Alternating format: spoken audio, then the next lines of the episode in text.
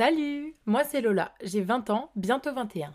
J'aime beaucoup voyager et découvrir de nouvelles choses. Je pourrais passer des heures dans des musées ou des salles de cinéma. Et j'adore peindre, dessiner ou encore écrire. Mais ce que j'avais envie de vous partager ici, c'est mon goût pour la littérature et la lecture. D'aussi loin que je me souvienne, j'ai toujours eu un livre à la main. Quand j'étais petite, je lisais tellement que je me faisais gronder par ma mère. Elle me suppliait d'aller jouer dehors et de lâcher mes bouquins.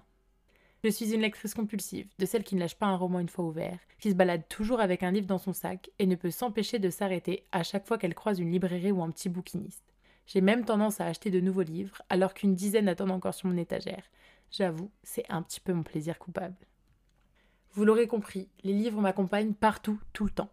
Mais promis, même si vous n'êtes pas un grand lecteur, ce podcast pourrait bien vous plaire. La boîte à livres, c'est un podcast qui parle de ce livre pour frissonner, voyager, réfléchir, tomber amoureux, attendre le train et vous accompagner partout dans toutes les situations.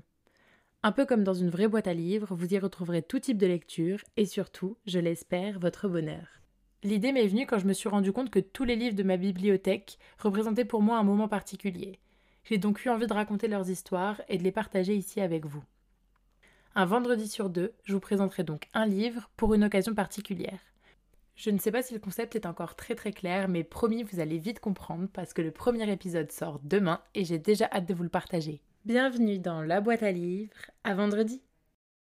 La boîte à livres, un livre si tu veux, Voyager. Passer le temps. pleurer, Sourire. Tomber amoureux. lire au coin du feu. et encore plus, à retrouver un vendredi sur deux sur toutes les plateformes.